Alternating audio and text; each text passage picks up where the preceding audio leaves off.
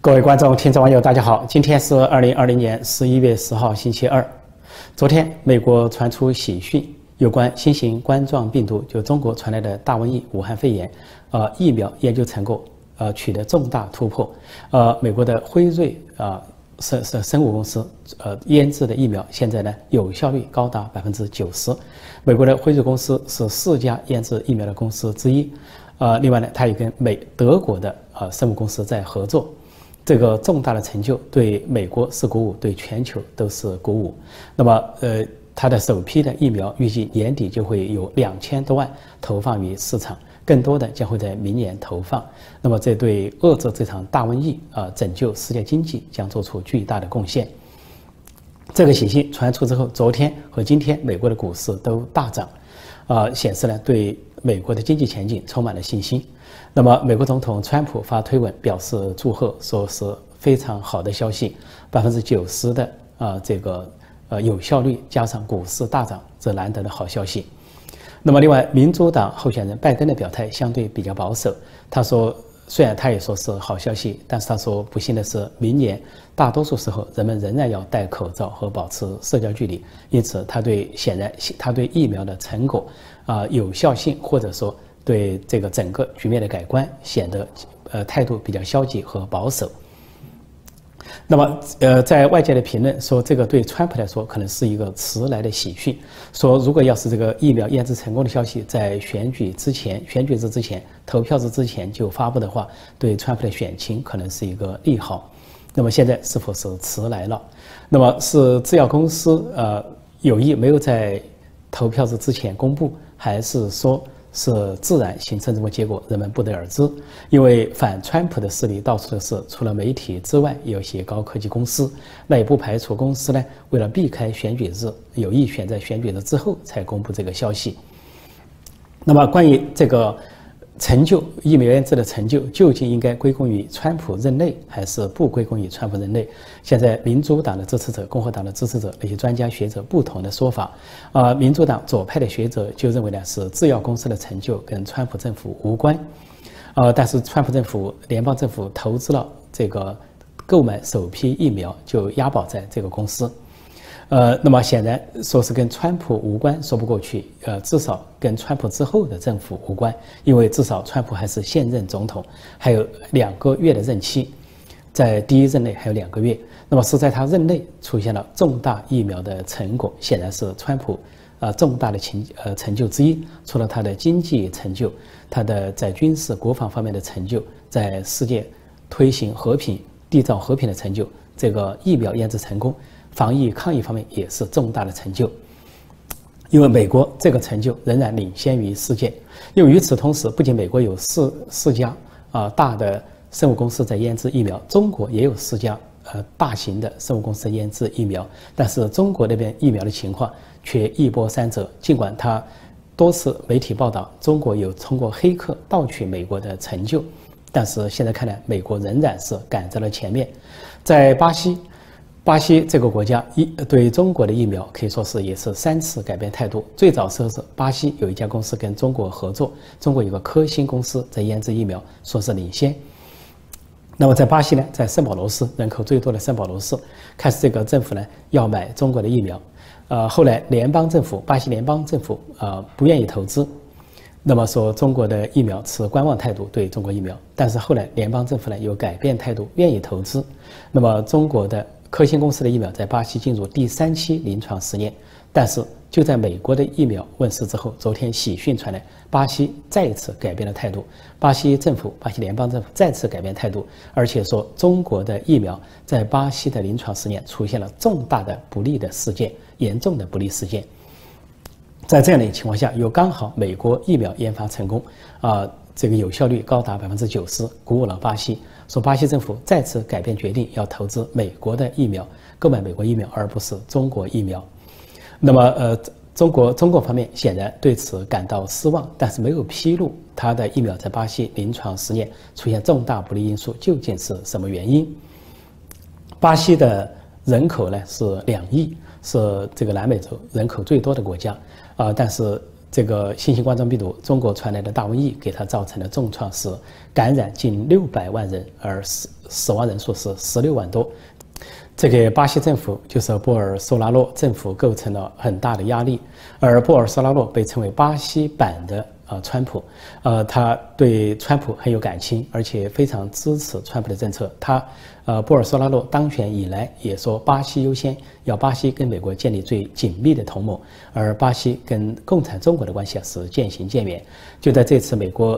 主派媒体宣布是拜登当选之后。巴西没有发出任何祝贺的表示，而且巴西总统波尔索纳罗坚持认为，啊，要等到这个美国大选经过司法程序尘埃落定才会表态。而之前选前他明确表态，他支持的和中意的是川普。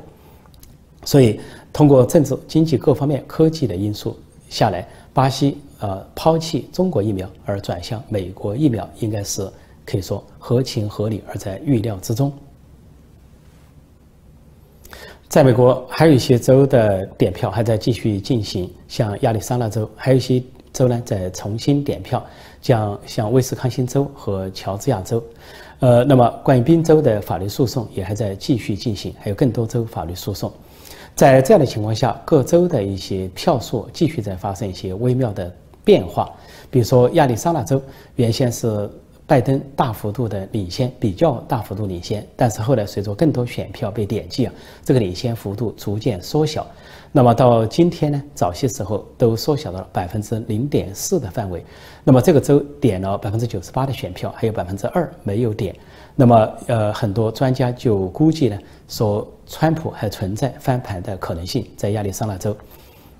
因此，大家注意到，呃，最著名的左派媒体、最大的左派媒体叫 CNN 有线电视网，它在统计选票的时候，没有把亚利桑那州的十一票选举人票算到拜登头下，也就是说，呃，他算的拜登的这个选举人票最多是二百七十九，这就跟福克斯新闻啊，福克斯有线电视网形成了差距。福克斯是算的最高的，福克斯算的是二百九十票给拜登，就是把亚利桑那州的十一票也算进去了，这也是。啊，川普政府和共和党方面对福克斯新闻非常不满的原因，而福克斯本来是偏右的一个媒体，保守派媒体，由于这样一个提前的宣告，引起了跟共和党之间的矛盾，以至于一些共和党的支持者在说要抛弃福克斯，说福克斯新闻呢最近的啊收视率和点击率都大幅度的下降。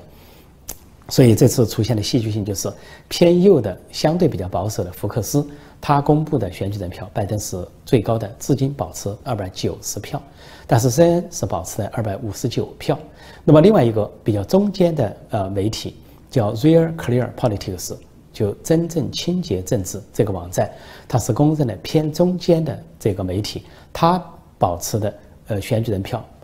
不仅把亚利桑那州这个十一票拿下来，而且把宾州二十票也拿了下来，因为他认为宾州还没有最后结果，而且宾州呃联邦最高法院的大法官啊阿利托早就发令要这个州把十一月三号晚上八点钟的选票分离，先不要算。那么但是当地的州务卿并没有执行这个命令，相当于违法违宪，所以宾州的最后投票结果就没有定。因此呢，这个叫 Real Clear Politics，真正清洁政治这个网站、这个媒体啊，就没有算宾州在内，所以他保持的，呃，选举人票，拜登是二百五十九，还没有达到二百七十张选举人票，所以看上去，在美国不同的媒体左、中、右和中间呈现的这个选举人票啊，分配的选举人票不一样，所以这里可以看出一点，就是如果川普赢定的州都不见得算到川普头上，比如说。啊，北卡州，北卡州大部分选票点击完毕，而川普是稳定领先，但是媒体就没有算到他头上，使川普的选举人票始终保持在二百一十四。但是其他州凡是啊拜登赢赢一点点都算在他头上，特别是亚利桑那州，甚至福克斯新闻都这么算。因此可以看出，媒体这个主流媒体啊啊，主要是左派媒体，可以说大部分的偏向于拜登，而大部分的反川普，就反到了这个程度。就是最后在，呃，在他们叫英文叫 make call，在 call 这个选票的时候啊，就是叫选票，叫到谁的选举人票或者预测这个选举人票的时候，都是一边倒的偏向于拜登，而一边倒的反对川普，让川普的素质越低越好，这样也给公众造成一个错觉或者既成事实，似乎选举人票就是这样了，所以反而是一些比较中立的、中性的这些媒体或者网站所说的数字更为客观。按照中立网站或者中立的媒体所公布的数字，那就是双方不管是川普还是拜登都没有达到选举人票，说相关的大选计票没有完成，结论还没有出来，况且还有司法诉讼，所以因为这样呢，现在也在呃英语世界看到很多专家学者的文章，呃责怪媒体过早的宣布谁是当选总统，说媒体不应该扮演这个角色。尽管在过去啊，媒体扮演了这个角色，在预测，但是呢，在选举没有争议或者相差很大的情况下，但是今年的选举显然充满了争议，而且双方的差距都非常小啊，在这个呃统计选票上，呃此起彼伏，咬得很紧。所以在这样的情况下，媒体单方面的宣布选举结果显得很不专业，而且有误导公众之嫌。关于选举诉讼，最大的争端出现在宾州。呃，共和党阵营提出的一个比较重要的诉讼是，就是宾州对选举实行了双重标准，不同标准，就对亲自投票和邮寄投票标准不同。啊，亲自投票呢要签名，而且呢比对这个身份啊，验证身份和签名是公开的、透明的、可核查的，而且有监票员在场的。但是邮寄投票就是这一切处在黑暗之中。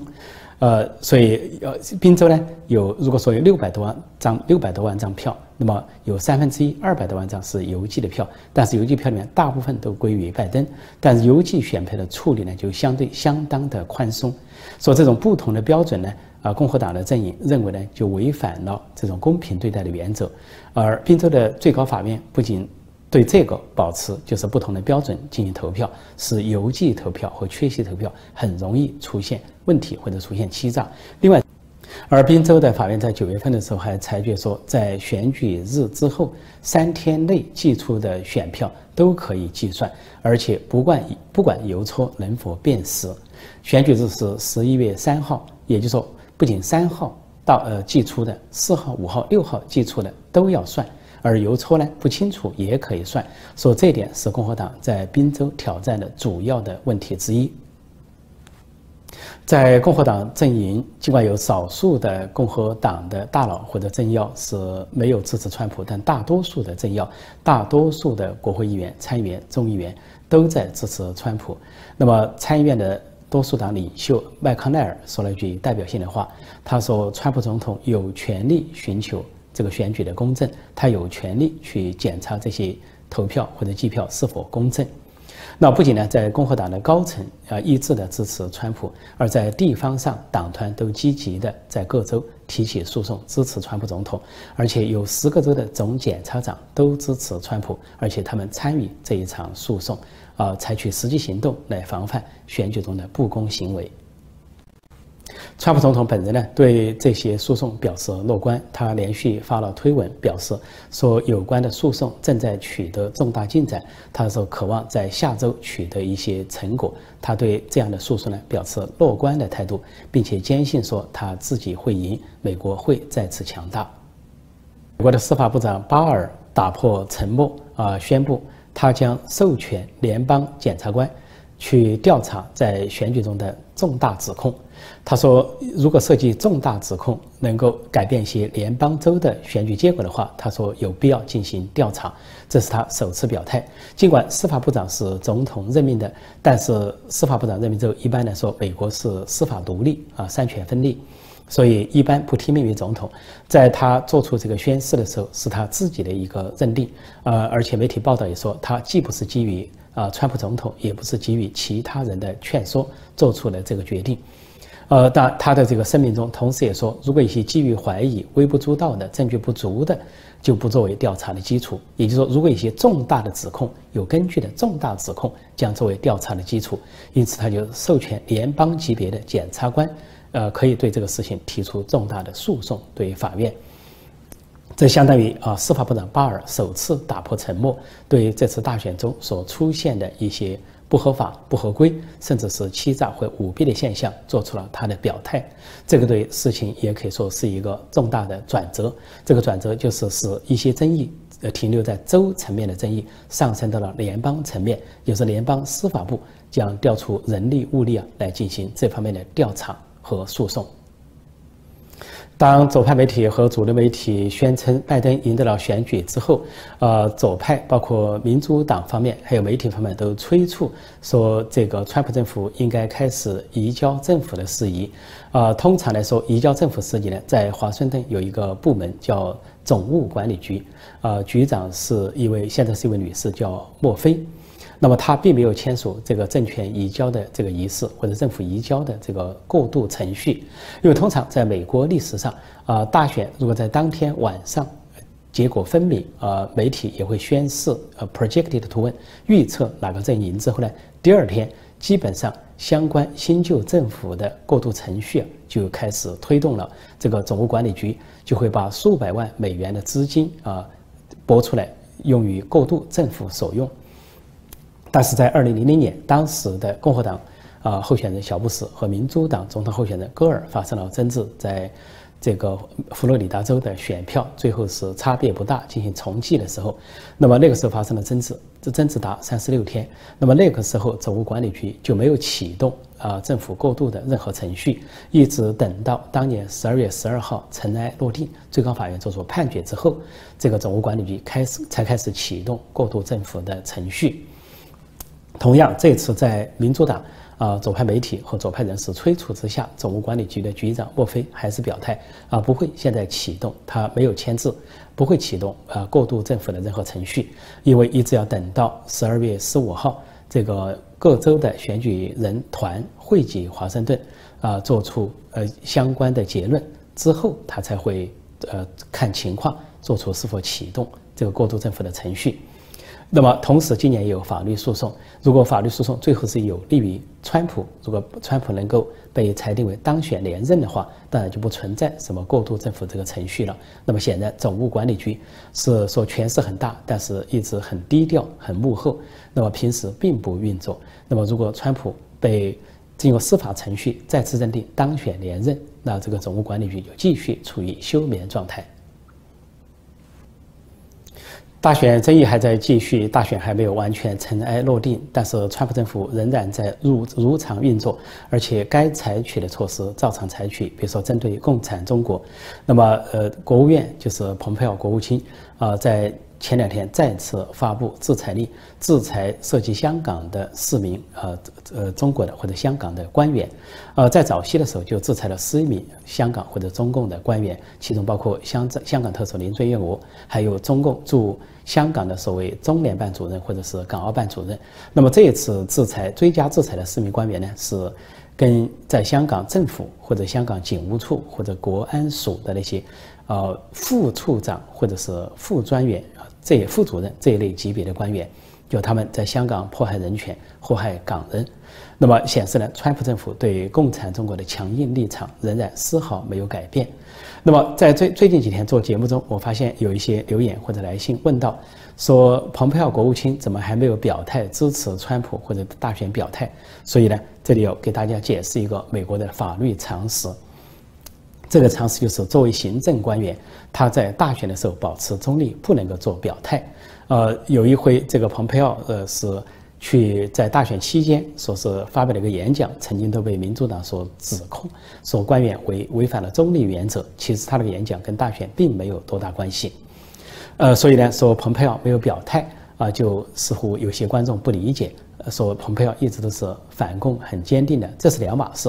蓬佩奥反共，川普反共，或者是川普政府的鹰派人物都反共，这是毫无疑问的一个立场。但是呢，在美国大选期间，作为政府官员，他有中立原则啊，不会轻易对大选表态。当然，他们作为美国公民，都有他们的投票权，他们都会行使他们的投票权，他们也不会告知外界他们是怎么投票的。所以不存在说，呃，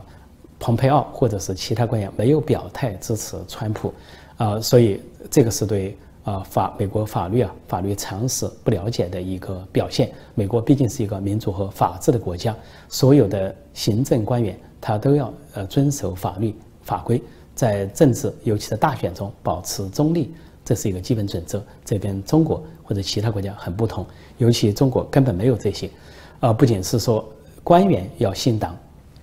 要表态拥护总书记，那就不是官员，不是党员，连一般人都逼着表态，叫做党领导一切啊，什么都信党，媒体信党啊，是个公安信党，政府所有的东西都信党，最后连，呃，像像马云这些公司啊，什么蚂蚁金服这些东西都要信党，不信党就收拾你。所以在中国那边一律信党，所以我们的观众、听众、网友千万不要。带有中国思维来看待美国问题，但而在香港，中共是继续作恶，动辄使用他的恶法《港版国安法》。最近，北京威胁要撤销四名民主派的立法院的立法委员的资格。呃，如果他撤销的话，他的理由是说这些立法委员在。这个立法局啊有拉布抗议，就是拉横幅，那么就是违反了所谓港版国安法。呃，如果是这样做的话，那民主派的议员集体发声。如果北京这样做，要剥夺这四位议员的资格，那么就不排除民主派的议员全体总辞。呃，中共呢已经以大瘟疫为由推迟了在香港的立法院选举，本来是今年九月要选举，推一年，推到下一年，就说全体立法委员留任。那么现在中共又对立呃民主派的。啊，这个议员下手，那么有可能在香港、香港激发新的抗争啊、动荡和对立。说在这样的情况下啊，美国和国际社会没有放松对中共在香港作恶的这个惩治。好，今天我就暂时讲到这里，谢谢大家收看收听，再见。